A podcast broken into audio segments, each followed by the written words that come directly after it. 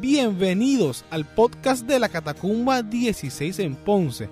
Hoy el pastor Axel Huertas compartiendo la palabra. Esperamos que sea de edificación a tu vida. Cuando vamos a la escritura, amados,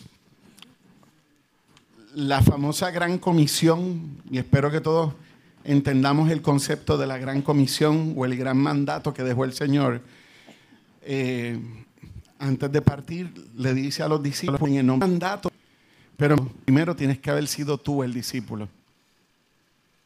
Yo no puedo poner a alguien como maestro y educador que soy, yo no puedo poner a alguien a dar una clase de química cuando nunca cogió química en su vida, porque les aseguro que no va a enseñar, hará el mejor intento. Y doy un ejemplo tan crítico, ¿verdad? Porque la materia de, química, cuando a todas las con han sido capacitados, habían sido transformados por el poder de la palabra y de la presencia de Dios con quien anduvieron. Así que por eso él ahora les decía, yo me ustedes ahora se dediquen a ser discípulos también en todas las naciones. Así que tenemos un gran mandato en las manos. Pero, pero, ese reto yo se lo voy a dejar a los próximos predicadores ese reto de cómo realmente nosotros formamos discípulos, se lo voy a dejar las manos a otras personas, porque hoy yo quiero que nosotros hablemos de cómo nosotros nos vamos a transformar en discípulos. Porque antes de yo formar a otro, es necesario que mi corazón sea formado. Si yo no me formo, entonces lo que voy a formar es errado, está equivocado. Porque si en mi formación que viene del mundo, que viene de la calle, que viene de, haber estado separado de Dios por tanto tiempo, y yo llego a Cristo y ahí arranco a formar otra gente, voy a formar discípulos conforme a la imagen de Dios o conforme a la mía. Yo entiendo que voy a formar gente a mi imagen, con mis errores, con, con mi pensamiento, y ahí es bien importante, amado, que nosotros entremos en mucha reflexión. Hace muchos años atrás yo compartí una predicación con los jóvenes de esta congregación porque en un momento dado yo escuchaba muchas veces en el compartir las frases yo creo, yo pienso, yo opino. Pero en medio de esa frase yo nunca escuchaba la escritura. Yo no escuchaba esa, esa forma o esa forma que me dieron a mí que era, pues fíjate, es que yo pienso de esta manera porque la palabra dice. Porque la palabra, y entonces no había ese citar de la escritura. Y a mí me cayó mucha preocupación en ese entonces y todavía sigo teniendo esa preocupación porque nosotros lamentablemente repetimos como el papagayo. Estamos en un tiempo y en una época muy difícil, amados. Esta mañana yo le decía a Wilfredo, bueno, Wilfredo, yo no sé tú, pero yo creo que si nosotros no somos la generación que veremos la venida del Señor, creo que estamos siendo la estamos precediendo a la próxima generación que sí lo va a ver. Porque los tiempos se está cumpliendo la escritura, amados. Los tiempos están acelerados. Acelerados. El otro día eran todavía los 90, ya estamos a punto de culminar una próxima década, estamos en el 2023. El siglo comenzó hace dos o tres días y llamamos casi por el año 30 del primer siglo, del, primer, eh, sí, el primer siglo de este milenio. Así que los tiempos van acelerados. Se cumple la escritura, amados. La maldad se está multiplicando estamos dando por bueno lo que no lo es. Hay mucha confusión. El estar constantemente en las redes, por una parte puede ser buena, por otra parte no. Mucho tiempo consumido simplemente en darle gusto a la vista, en darle gusto al entretenimiento, en, en consumir un placebo, algo que lo que hace simplemente consumir nuestro tiempo y como que calmar esas ansiedades que vamos creando, ¿verdad? En, términos del entretenimiento. Y estamos desperdiciando muy buen tiempo para hacer otras cosas que son más productivas.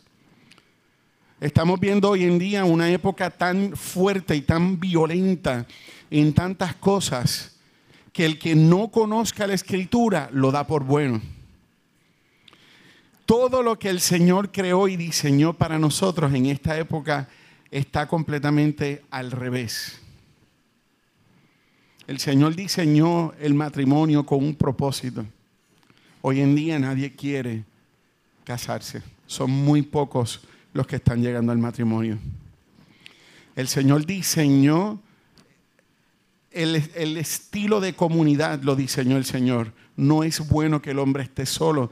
No es solamente el concepto de comunidad, es el concepto de, perdóname, no es solamente el concepto de matrimonio, es el concepto de comunidad, de relaciones. El hombre necesita relacionarse. Esta mañana meditando mientras me preparaba, pensaba en dos elementos, nuestra juventud, que es lo que, lo que yo trabajo todos los días. Hoy en día el sentido de la estima en el ser humano está tan por el piso, pero está muy bien disimulado. Y se calla y no se habla al respecto.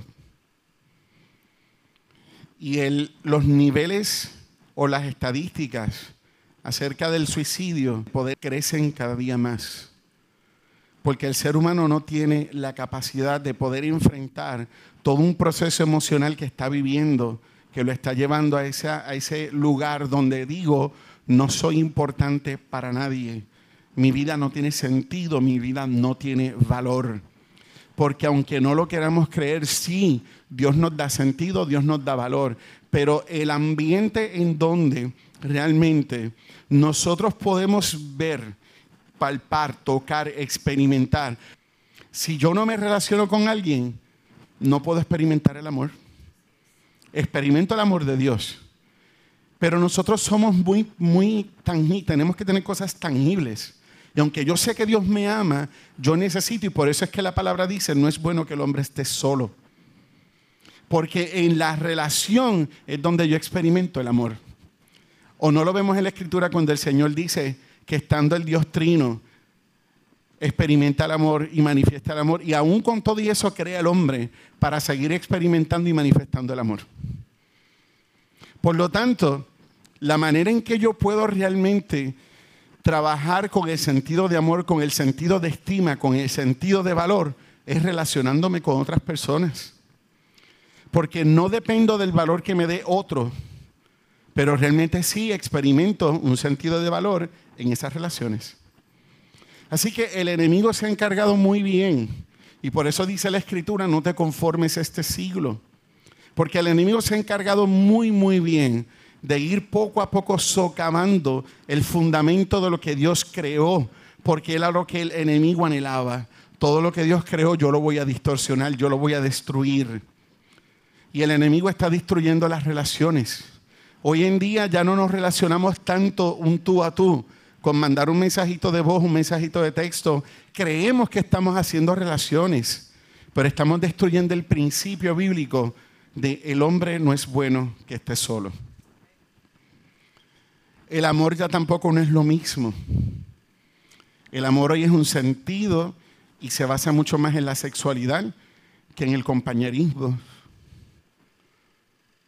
El amor se basa mucho más en lo que uno ve, sobre todo en las redes el amor, como dice la escritura, amado, está basado en el otro. Es yo buscar el bienestar máximo de otra persona. Por eso tenemos un Dios que estuvo dispuesto a morir por nosotros, porque buscaba el máximo bienestar tuyo y mío. Sin embargo, hoy en día todo es, yo quiero mi felicidad. Yo quiero eh, mis cosas. Y hoy en día la gente se ha esbocado buscando las maneras fáciles de cómo producir dinero.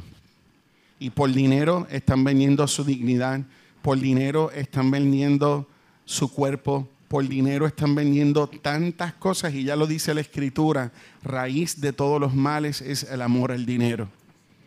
Pero ¿cómo nosotros podemos darnos cuenta de que todo lo que Dios sembró, de que todo lo que Dios formó, de que el diseño de Dios está trastornado, trastocado, ha sido cambiado y nosotros hemos comprado esos cambios. a través de la escritura. Necesitamos la escritura en nuestra vida. Y para poder tener ese elemento, amado, es necesario que nosotros seamos transformados en discípulos. Si hemos perdido en el camino ese sentido de estar siendo discipulados en el Señor, de estar adquiriendo conocimiento de la Escritura, amado, no es para escandalizarnos, pero es momento de decir, deja detenerme, déjame reflexionar y déjame volver a unos principios importantes, elementales y básicos que necesitamos tener. Porque, amados, lo dice la Escritura, que en estos tiempos, en estos postreros tiempos, muchos serán engañados de manera muy sutil. Yo creo que ya en las últimas predicaciones yo he repetido mucho esto y lo repetiré una vez más. Estamos en una época donde tenemos demasiadas voces, demasiadas, demasiadas. Y se los dice una persona que los días que puedo pasar en mi casa, tengo una mamá que consume mucho lo que son todo lo que ocurre, noticias, televisión. ¿Por qué? Porque en, en su edad y en lo que está viviendo y en su estilo y todo, eso es lo que ella busca. Y se pasa todo el día. Apaga el radio, prende el televisor, apaga el televisor, prende el radio, pero todo es buscando noticias, qué está pasando, qué está ocurriendo y todo eh, para ella es este, yo le digo escándalo, ¿verdad? Pero es esta forma de, ah, mira lo que está ocurriendo. Esta mañana me dice, mira lo que dejó tu hermana aquí, mira, mira. Y me estaba compartiendo una noticia de que hay un hombre en Fajardo que te choca el vehículo, se baja, te mete cuatro tiros, te roba y no hace que se cayó más. ¿Verdad? Y yo le dije, ok, pero, pero mira, esto es importante. Yo le dije, lo sé, pero yo no vivo en Fajardo. Si fuera en Ponce, le prestaba un poquito más de atención, ¿verdad? Ya me enteré de la situación. Si tengo que poner a alguien en el alta de Humacao y de Fajardo, lo hago. Pero yo no vivo en Fajardo. Y todas las noticias es que está ocurriendo en esa área, ¿verdad? Pues porque yo me voy a agitar de más. Pero ¿por qué es? Porque estamos en una época donde todo es noticia. Y las redes han venido a darnos muy buena información y un alcance mayor, pero a la misma vez nos pone al alcance de lo que nos afecta, de lo que nos carga, de lo que nos ocupa, de lo que nos preocupa, de lo que nos produce ansiedad. Así que con esto, amados, hay que tener mucho cuidado, porque entre las cosas que a veces yo escucho que ella oye, veo también los videos que ella de momento está escuchando, que están relacionados a la palabra. Pero escucho a cada disparate, cada cosa que confunde el corazón. Y como se explica de una manera tan bíblica, de momento tú dices, espérate. Entonces, ¿de qué forma o de qué manera tú y yo tenemos para poder decir aun cuando pueda ser un pastor, y sorry por lo que voy a decir, pero le tengo más temor a Dios que a los pastores. Y perdonen lo que voy a decir y en las redes. Aún siendo un pastor, puede decir cuatro disparates y como tú lo ves como una figura de autoridad, le compraste el disparate y te fuiste por ahí consumiendo algo que no era correcto. Y ahí es donde disipularnos se convierte en una necesidad urgente. En una situación como esta, donde hay tantas voces hablando a la misma vez, todas las noticias, yo las estoy consumiendo, vamos, porque las estoy escuchando en casa. Pero mire, todas las noticias de las las famosas teorías de conspiración, de cómo familias muy poderosas están dominando el mundo y están tomando decisiones por usted y por mí. Yo no sé usted, pero a mí me, despierta pasiones. Yo no soy el más espiritual. A mí me despierta pasiones. Claro. vamos, igual que como ha pasado últimamente, vamos, nos paramos allí en la fortaleza con cuatro, vamos a un piquete rápido.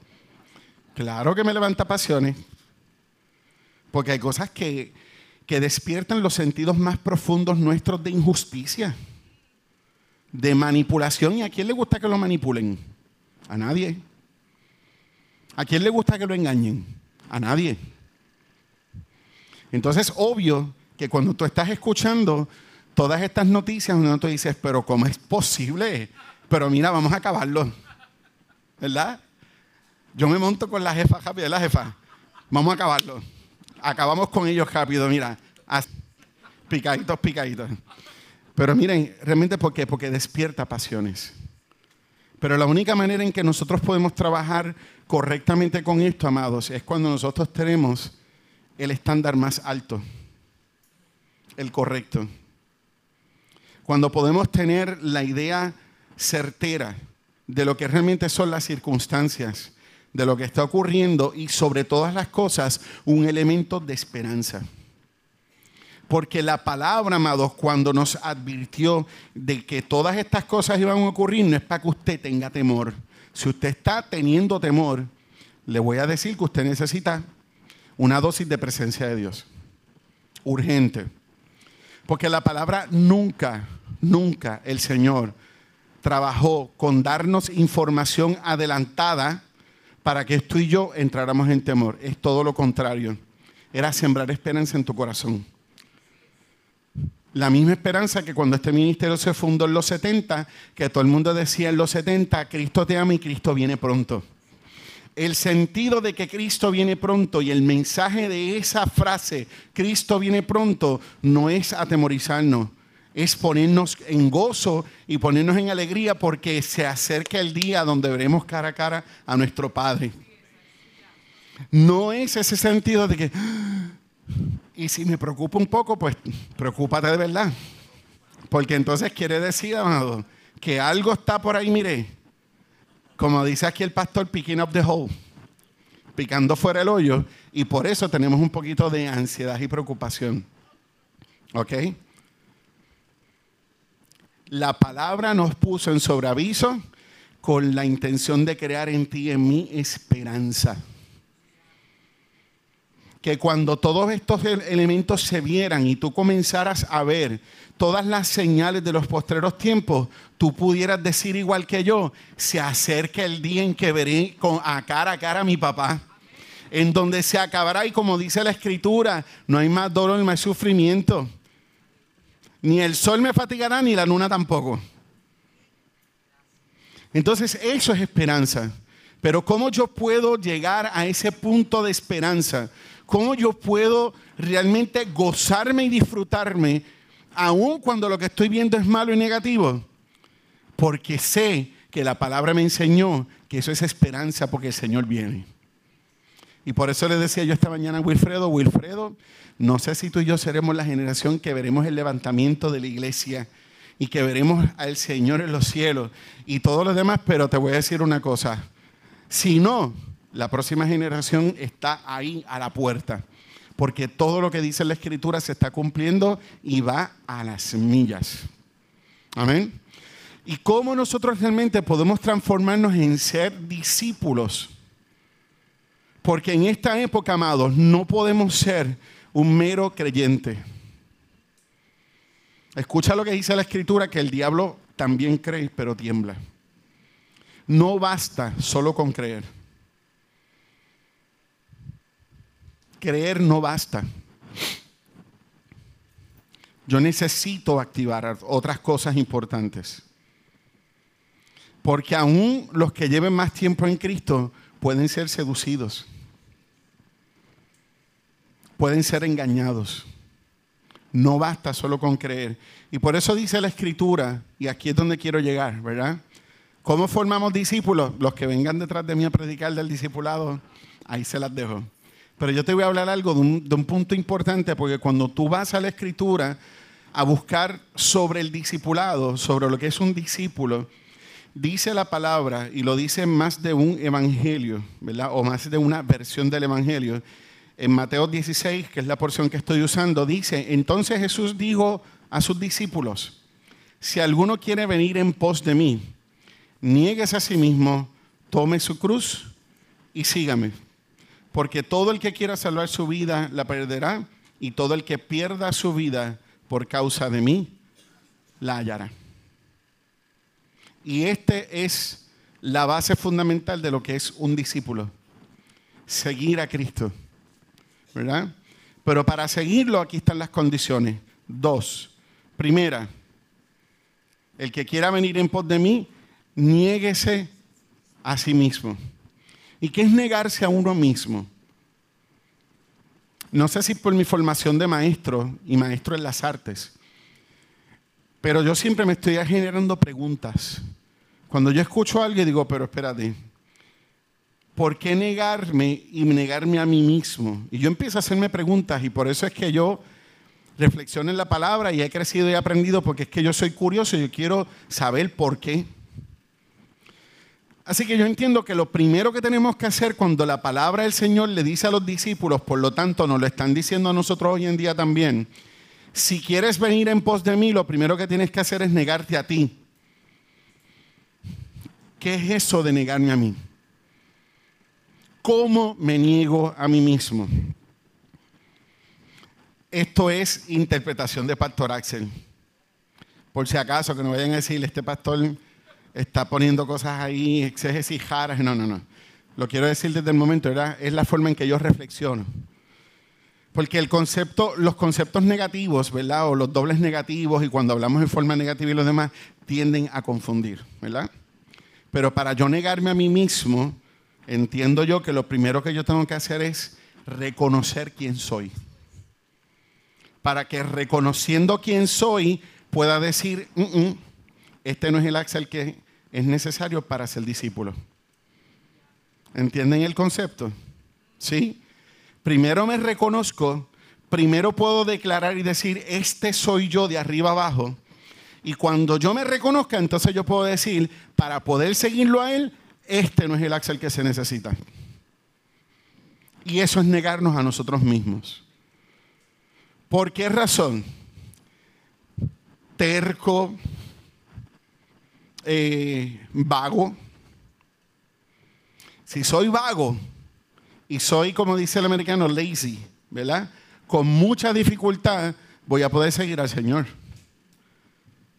Porque el Evangelio no es simplemente decir voy a seguir a Cristo. Él es Cristo. Y aquí estoy. Te estoy siguiendo. Eso no es seguir a Cristo. Seguir a Cristo no es simplemente estar a su lado. Y el camino y dio dos pasos y ahí estoy yo detrás de él. Ese no es el concepto. El concepto de seguir a Cristo es seguir su ejemplo, imitarlo. ¿Recuerdan la porción de la escritura de Pablo que decía, imítenme a mí como yo imito a Cristo? Ahí está la base. Pero no vas a buscar cualquier maestro, siempre vas a buscar al maestro de excelencia. ¿verdad? Así que por eso Pablo lo admiro, porque el que él pudiera decir, imítenme a mí como yo imito a Cristo, es porque el hombre sabía que ser discípulo era imitar a su maestro, y como él lo había imitado bien, vente, me puedes seguir porque yo lo imité bien. Si me imitas a mí, lo vas a hacer bien. Por lo tanto, entonces, amados, cuando nosotros vamos a esta porción de la escritura, vuelvo una vez más, negarnos a nosotros mismos significa poder hacer un inventario de quiénes somos. Soy vago, soy testarudo, me gusta que se respete mi pensamiento. Y esa es una de las más importantes porque si yo no estoy dispuesto a quebrar mis pensamientos con dificultad, voy a ser discípulo. Porque no se trata de lo que yo pienso, de lo que yo creo y de lo que yo opino es de lo que dice la escritura. Vuelvo y repito, hoy en día hay demasiada gente repitiendo cosas como el papagayo.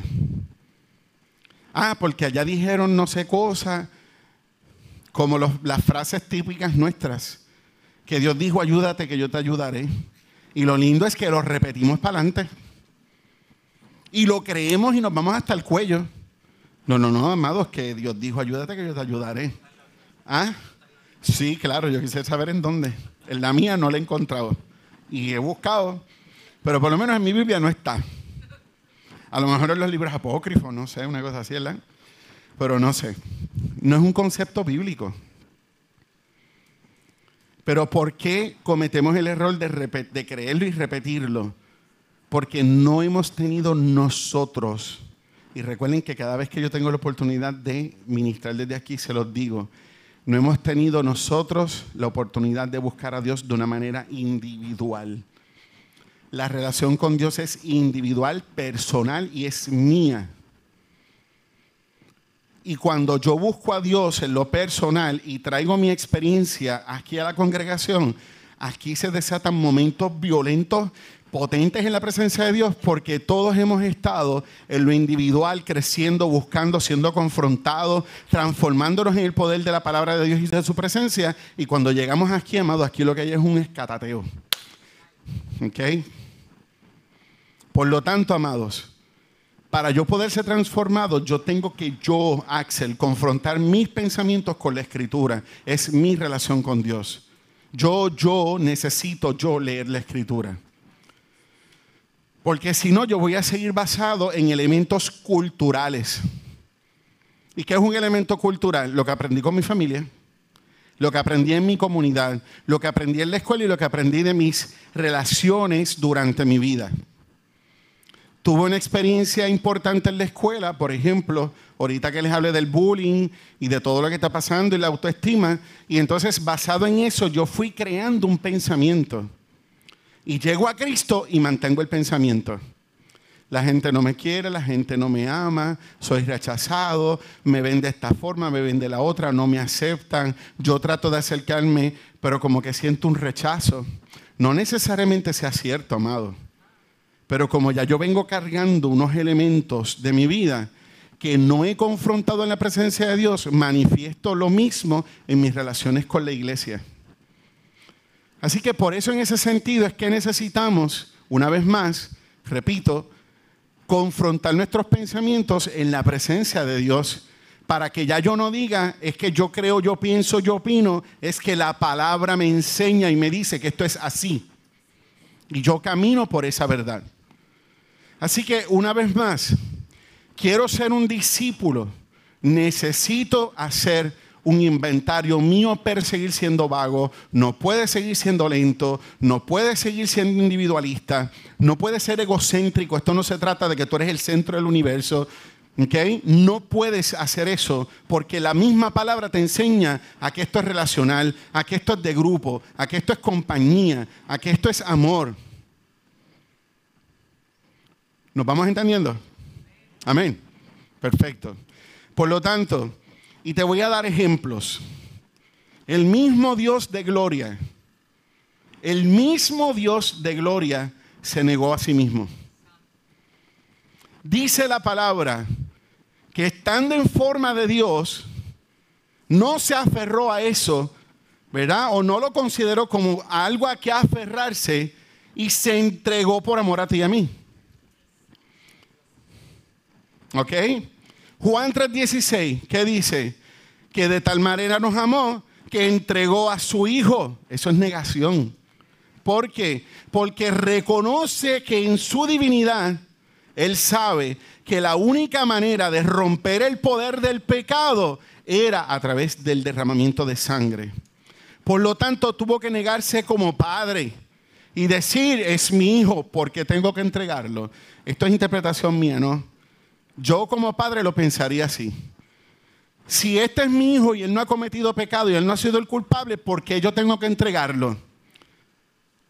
Porque lo único que puede quebrar el poder del pecado sobre mi creación es nuestra propia muerte. Así que se negó a sí mismo como Dios y entregó a su hijo. Y por eso dice también en la escritura, ¿verdad?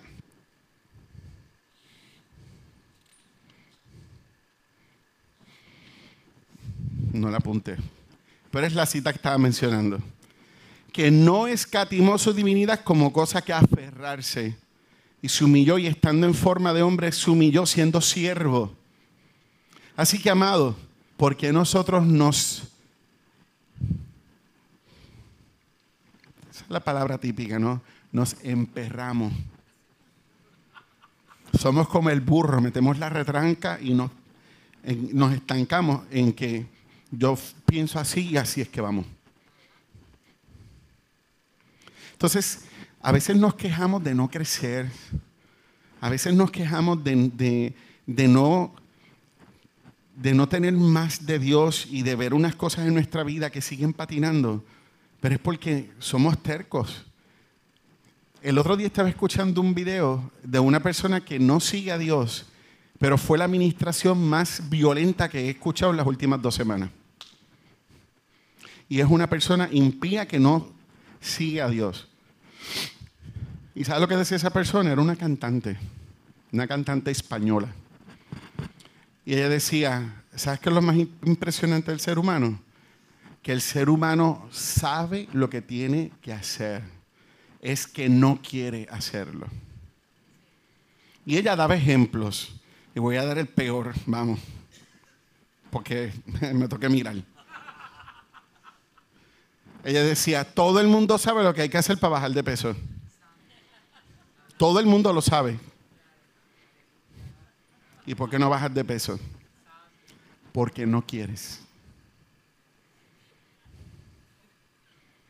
Todo el mundo sabe lo que hay que hacer, ¿verdad?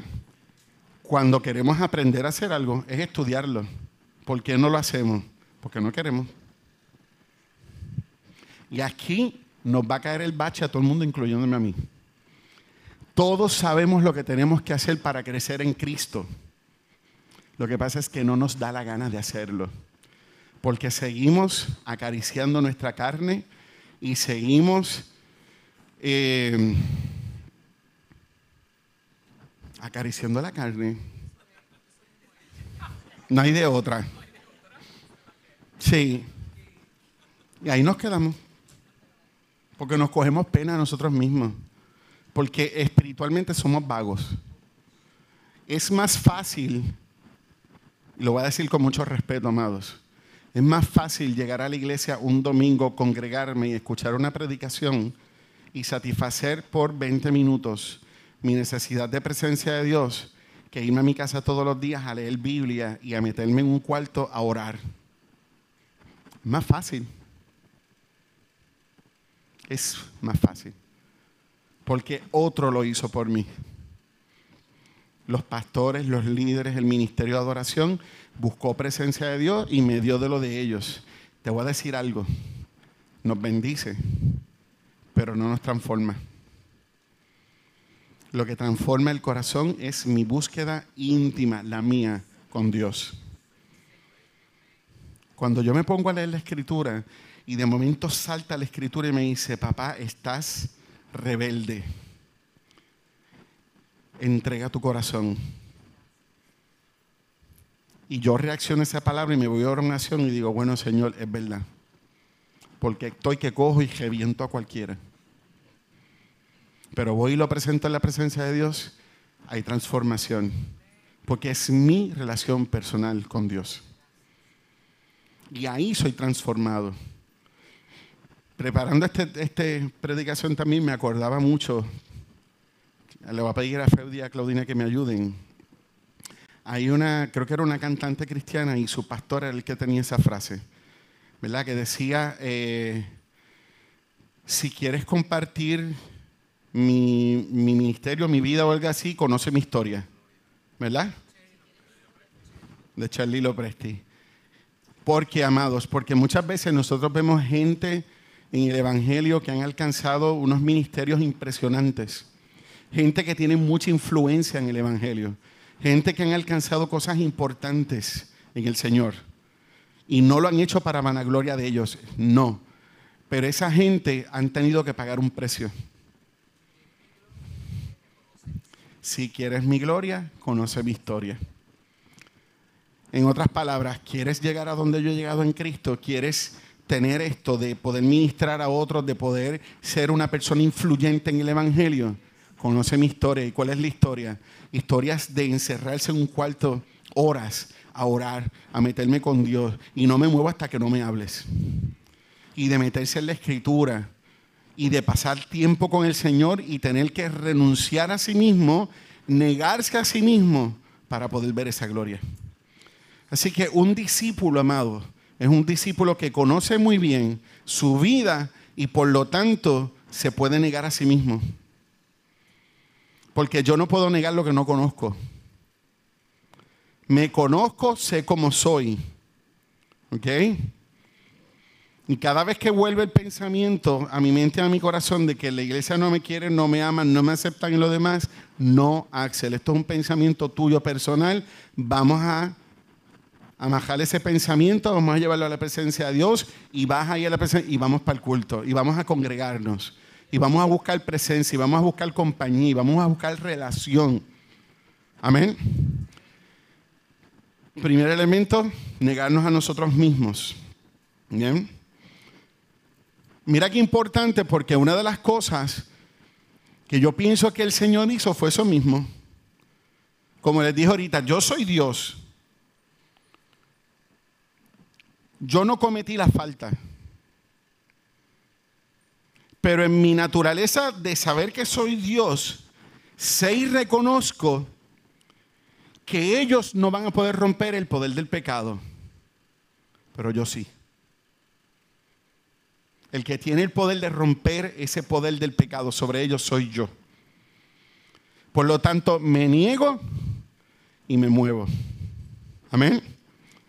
Vamos a reconocernos, vamos a buscar dónde estamos fallando, qué está pasando, dónde todavía estoy débil para poder negarnos y comenzar a romper esas áreas para llegar a ser discípulos. Amén. Segundo aspecto importante que dice la escritura, luego de negarte, cada cual tome su cruz.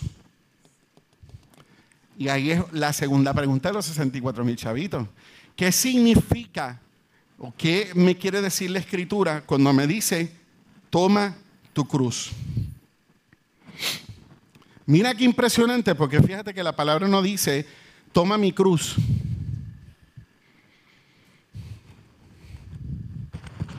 Yo soy grande. La producción del 75, mira, peposa. ¿Verdad? Pero yo sé que a pesar de que soy grande, alto y todo lo demás, y me puedo ver así medio fortachón y todo lo demás. Buster, si me quito esto, mire. Estoy seguro que yo no puedo cargar el peso que a Mauri sí puede cargar. Pero estoy seguro también que a lo mejor el peso que yo sí puedo sostener posiblemente no sea el peso que pueda sostener Bruni. Yo puedo sostener el mío. Yo sé que yo tengo un límite y tengo una capacidad y hasta ahí yo puedo llegar. Ese es el mío. Pero cada cual tiene un peso diferente que puede llevar y que puede sostener. El peso de la humanidad, el único que lo pudo llevar fue el Señor. Y te voy a preguntar y te, voy a poner en perspectiva. Te pregunto, cuando estabas sin Dios, que te sentías hundido en el pozo más asqueroso del mundo y loco por salir de ahí. Era fuerte.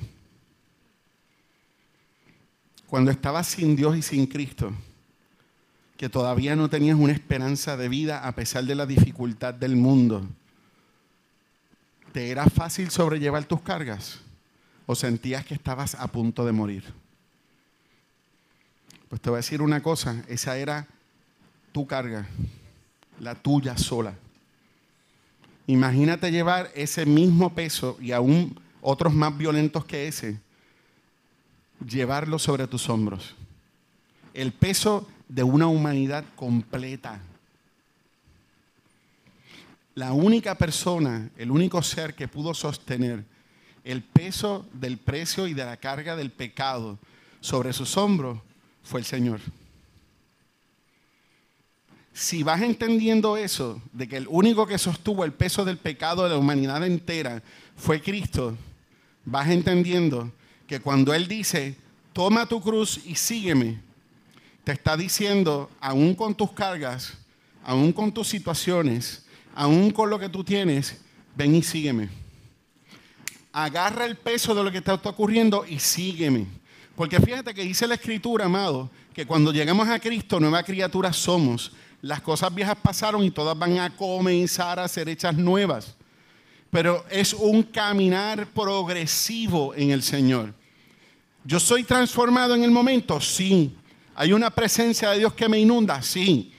¿Hay una santidad que me cubre? Sí. Pero luego de que la santidad de Dios comienza a cubrirme y ha transformado un pasado, yo tengo que comenzar a caminar todos los días para seguir transformando mi vida y hacerlo cada día más santa, mejor y que vaya creciendo. ¿De qué forma? Discipulándome, metiéndome en la escritura. ¿Por qué? Porque la escritura es la que me va a llevar a mí a entender que yo hacía en el pasado que me alejaba de Dios y me hundía en el pecado para que yo me pueda negar a eso y comenzar a caminar en Cristo. Por tal razón, el nosotros tomar nuestra cruz implica que nosotros vamos a tomar el peso de nuestra vida y de nuestras cargas y lo vamos a seguir como quiera. Porque el yugo de Él y su carga es más ligera. La nuestra pesa. Pero yo no puedo llevar las cargas de Claudina. Las de Claudina son de Claudina. Y Claudina puede muy bien sobrellevar las de ella. Claudina es madre.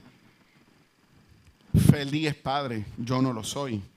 Hay unas cargas que le corresponden a ellos como padres y unas circunstancias y unos hechos que solamente ellos pueden trabajar porque han ido experimentándose y tienen y lo demás. Yo no. A lo mejor si lo hubiese sido, sí. Pero cada cual tiene que tomar el peso de su vida. Por peso de mi vida no puede ser una excusa para no. Peso de mi vida no puede ser excusa para no seguirle. Porque si Él ya tomó el peso del pecado de la humanidad completo sobre sus hombros, lo mío yo lo puedo cargar. Como les dije ahorita, a Mauri puede cargar más peso que yo. ¿eh? Hay potencia ahí. Yo no puedo llevar ese peso. Pero puedo llevar el mío. Cada cual sabe lo que pesa en su vida.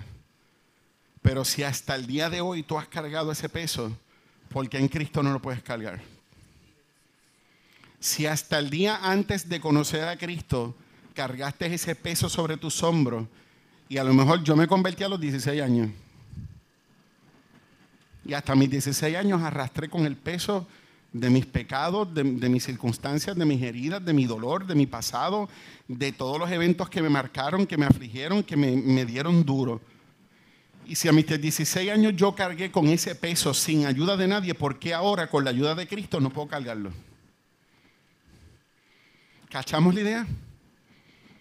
Por lo tanto, necesito hacer un inventario para poder decir dónde necesito negarme, porque son áreas de mi vida y de mi carácter que no me van a llevar a crecer.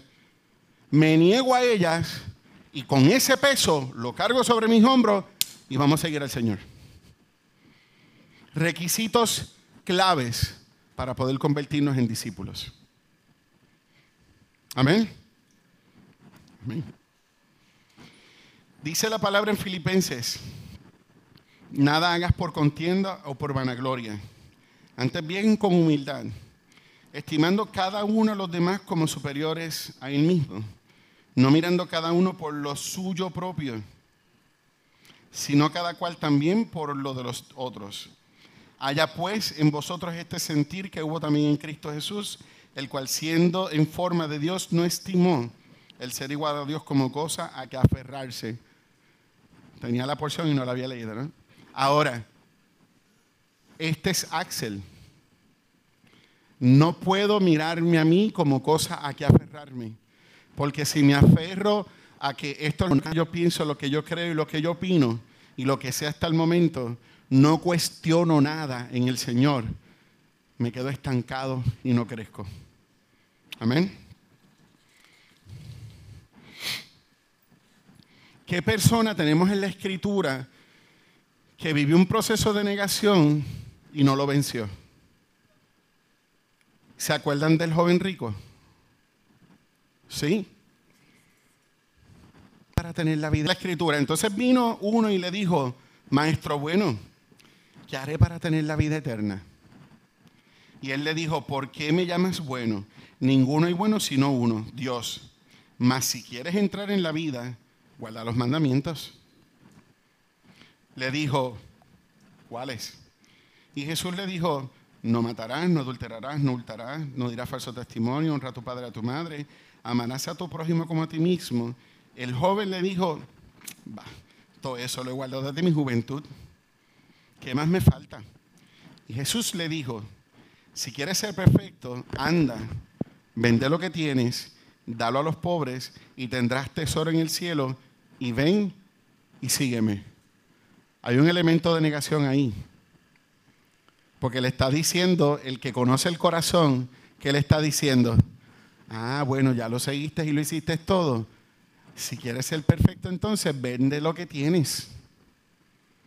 Y sígueme. ¿Ven un paralelismo ahí? Niégate, sígueme. Vende lo que tienes, sígueme. ¿Verdad? Y dalo a los pobres y tendrás tesoro en el cielo y ven y sígueme. Oyendo el joven esta palabra, se fue triste porque tenía muchas posesiones. No pudo vencer el elemento de la negación. Yo no creo realmente que el corazón de Dios estuviese en que Él entregara lo que quizás con tanto tiempo y esfuerzo alcanzó y logró. No estamos hablando tampoco de que si eres próspero que tengas que entregar tu prosperidad. No creo que es eso. Dios estaba indagando y escurcando en el corazón. Y era el hecho de que para ti tus posesiones y tus riquezas y lo que alcanzaste tiene un lugar más importante y más valioso en tu corazón que yo. Y cuando entramos en la, en la confrontación, y es donde tenemos que hacer nosotros nuestra listita, ¿verdad? Nos damos cuenta de que mm, te quiero seguir, te quiero buscar, quiero pasar más tiempo contigo, quiero tener ese tiempo de intimidad que Pastor Axel es tan machacoso y se pasa chavando chavando chavando. Pero cuando hago a mi lista, en esto, en esto en esto, me cuesta negarme, me cuesta entregarlo porque esto a mí me es valioso, me importa. Y lo más difícil que tiene mayor importancia que Dios, ahí es donde está, amado, lo más difícil en nuestro corazón para poder entregar y negarnos a nosotros mismos. Amén. La negación, amados, tiene que ver principalmente con nuestros intereses. y con el valor que nosotros le damos a las cosas. Y algo que tiene un valor más alto o que está siendo importante para nosotros al punto de que nos dé dolor entregarlo. Me estoy acordando de esto ahora y lo voy a lanzar. Jefa, te voy a comprometer. No, pero va a ser para bien. Una de las cosas que a mí más me, me dio duro, que me hizo entender el corazón de Claudina, fue cuando la, viviendo todavía en Mayagüez, que todavía no se habían mudado y radicado full acá en Ponce, Claudina tuvo un episodio con sus cuerdas vocales que tuvo que estar un mes completo sin hablar. Y había un riesgo de que Claudina no pudiera volver a cantar. Y cuando ella empezó a testificar de que ella estuvo dispuesta a entregar su voz por seguir al Señor, a mí me puso a temblar. ¿Por qué razón? Desde mi perspectiva, una mujer que lleva toda su vida cantando, que es su pasión, que tiene un valor también emocional y sentimental porque fue algo que inculcó su papá, que era una persona que fue muy influyente en su vida vamos, que si lo vamos a ver, que no es cierto, ¿no? Pero hay muchas veces que pensamos, es que es lo único que yo sé hacer, cantar, porque esa es mi vida. Pero Señor, si tú lo quieres, es tuyo.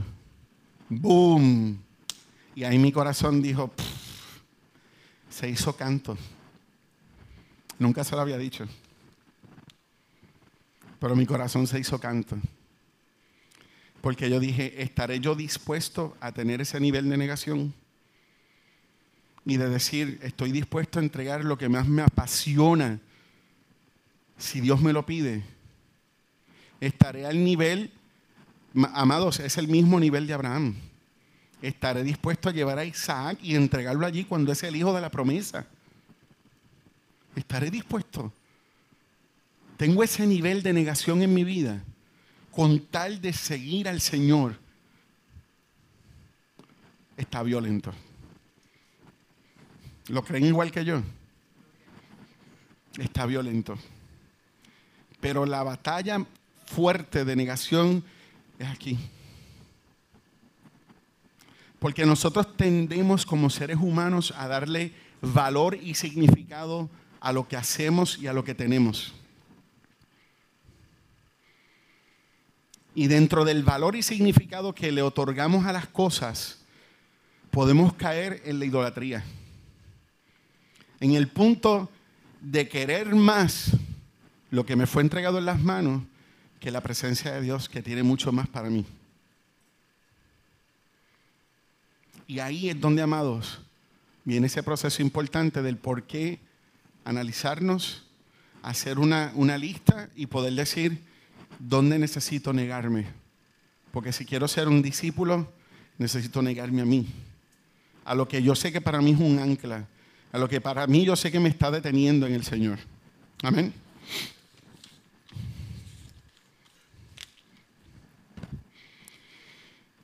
El contexto de este texto bíblico tiene un poquito más de contexto, ¿verdad? Porque justo antes de él decirle a sus discípulos, el que quiera venir en pos de mí, nieguese a sí mismo.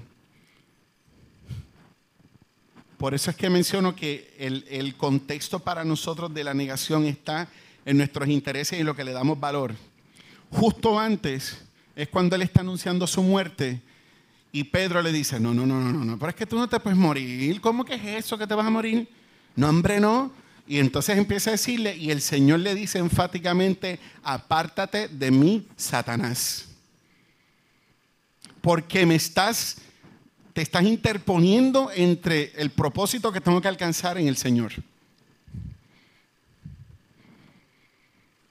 Y ahí es donde le dice, por lo tanto, el que quiera venir en pos de mí, nieguese a sí mismo. Yo me estoy negando. No interfieras con mí. Estoy diciendo, no te niegues. Pero como Pedro estaba manifestando el decirle al Señor, aguántate, ¿cómo que vas a entregar tu vida? Porque es lo que él le estaba dando valor y sentido, le estaba dando valor a la vida humana por encima del propósito de Dios. ¿Cogen la idea? Eso es como cuando tú le dices a una persona, no, tú eres más importante que todas las cosas. Y empiezas empezamos con esos discursos. Sí, la vida es importante. Pero ese era el discurso que tenía Pedro en ese momento, un discurso medio positivista, de esos medios raros que hay hoy en día también. Ahí está metido, amado. No, no, no, no, no. ¿Cómo tú te vas a morir? Pero si tú eres el Señor, no, no te puedes morir, no entregues tu vida. ¿A quién hay que meterle las manos? ¿Entiendes? Ese era el discurso de Pedro. Le metemos las manos al que sea, pero tú no te puedes morir. Porque él no estaba viendo que realmente la muerte del Señor sí iba a ser más importante que conservar su vida. Y ahí es donde tenemos que enfocarnos. Entonces ahí es donde el Señor le dice, no, para mí el proceso de negación es aún negarle a mi propia vida, ¿verdad? Esta vida humana. Amén, amados. Así que ahí es donde entramos en el contexto real de lo que es un proceso de negación. ¿Ok? Y el proceso de tomar la cruz y seguir al Señor. Amén. Yo espero que hayan hecho su listita y su checklist. Yo no sé si usted funciona así, yo sí. Sí, mire, perdón, pastor. En los últimos cultos, yo uso mucho mi celular, mi, la aplicación de Notes, para hacer anotaciones de lo que Dios me ministra, de lo que Dios me habla, cosas que Dios pone en mi corazón. Y si yo no las anoto en el momento ando y yo quiero guardar lo que el Señor, yo saco el teléfono, voy a no, pa, pa, pa, y guardo. Pero como pastor está intentando lograr otras cosas, me he negado a mí mismo. Si pues esa negación es fácil porque yo y el teléfono no nos llevamos. Esa negación para mí es un quitado, ¿verdad? Pero, pero, ¿verdad? Em, nuestro proceso, amados, y el proceso que nosotros llevamos en Cristo, ¿verdad? Para poder convertirnos en discípulos, implica y significa, amados, que nosotros tenemos que hacer ese checklist. Y si usted es como yo, que por eso traje lo del teléfono, yo puedo estar escuchando una predicación y si Dios me está ministrando, yo saco y voy haciendo mis anotaciones. Y si mientras yo estaba hablando, usted estaba haciendo su lista mental, anote lo que no se lo olvide, porque hay cositas que siempre se nos va a olvidar. Pero sí es importante, amados, porque, vuelvo y repito, los tiempos están violentos, los tiempos están difíciles. El enemigo ha preparado todo y ya el enemigo ha destrozado por completo todo lo que el Señor creó. Él lo ha distorsionado por completo. Y uno de los últimos detalles que falta, amados, es engañar a los fieles. Y tú y yo estamos en ese bote. Si no nos disipulamos, si no crecemos, si no aprendemos la escritura, amados, podemos ser de los engañados. ¿Ok? Espero que hayas entendido por qué es importante entrar en un proceso de aprendizaje. ¿Bien? Porque es parte de ese checklist. Para yo poder crecer en el Señor necesito negarme a estas cosas, pero lo primero también que tengo que hacer es entender que para poder enfrentar el mundo que me rodea, necesito crecer en Dios. Amén. Padre, en el nombre de Jesús. Papá, damos gracias por tu palabra, Señor, y sobre todas las cosas, por tu enseñanza. Señor, por tu ser el mejor, el mayor ejemplo para nosotros y, dejarnos tantos ejemplos en las escrituras para nosotros poder crecer y llevar este proceso. Papá, Señor, nosotros ya no somos impíos. No somos gente que no tiene piedad de su alma. Todo lo contrario, se supone, Señor, que como fieles y creyentes tengamos fidelidad hacia nuestra alma. Y parte de esa fidelidad a nuestra alma, Señor, es crecer en ti, es aprender en ti, es aprender de la escritura, porque en ella te conocemos a ti. Señor, por lo tanto, nos acercamos a ti en esta mañana, Dios del cielo, pidiéndote, Padre, Señor, que tú nos ayudes a hacer esa lista, Señor, esa, esa, ese inventario de nuestro corazón y de nuestra mente.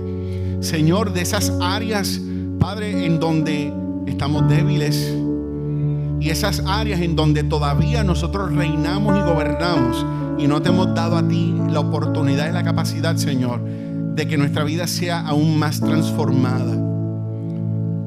Señor, sabemos que para ser discípulos la negación implica soltar las riendas de nuestra vida y ponerla en tus manos. Señor, que tú te conviertas en Dios soberano sobre nosotros. En un Dios que guíe nuestros pasos. Señor, para que se cumpla la escritura, que es lámpara a mis pies, lumbrera mi camino. Señor, cuando yo he entendido, Señor, que para poder llegar hasta ese último día, sea que muera en ti, o sea que mis ojos sean parte de la generación que te vea, que escuche el llamado, Dios, a tu iglesia. Papá Señor, que ese día yo pueda levantarme contigo, Padre Eterno, porque he tenido piedad de mi alma y he crecido en ti y me he negado a mí mismo, Señor. He tomado mi cruz y te he seguido, Señor amado. Papá, Llévanos a tu presencia, Padre. Llévanos a tu presencia. Sobre todas las cosas, Padre, confronta nuestro ser, nuestra voluntad, Señor amado. Porque en unas cosas somos muy voluntariosos y queremos tener el control y en otras, Padre eterno, Dios mío, somos completamente acomodados. Sabiendo lo que tenemos que hacer, Dios. Señor, nos domina, Padre eterno, la vagancia, nos domina, Padre eterno, Señor, esa forma de dejarlo todo para después. Y pasa el tiempo, Dios, y pasa el tiempo, y nuestra vida se sigue acostumbrando, Dios. Señor, sácanos de la costumbre. Sácanos de la costumbre, Padre eterno. Señor, y que tu palabra y tu presencia, Dios, en este tiempo donde, Señor, con toda la intención, hemos querido, siguiendo tu instrucción, hablar del discipulado, Padre, que tu palabra confronte una y otra vez. Señor, todavía las áreas débiles de nuestro carácter. Señor, para que podamos entrar en el proceso de negarnos, tomar la cruz y seguirte, Padre. Padre, en el nombre de Jesús te lo pedimos, mi Rey. En el nombre de Jesús. En el nombre de Jesús. En el nombre de Jesús.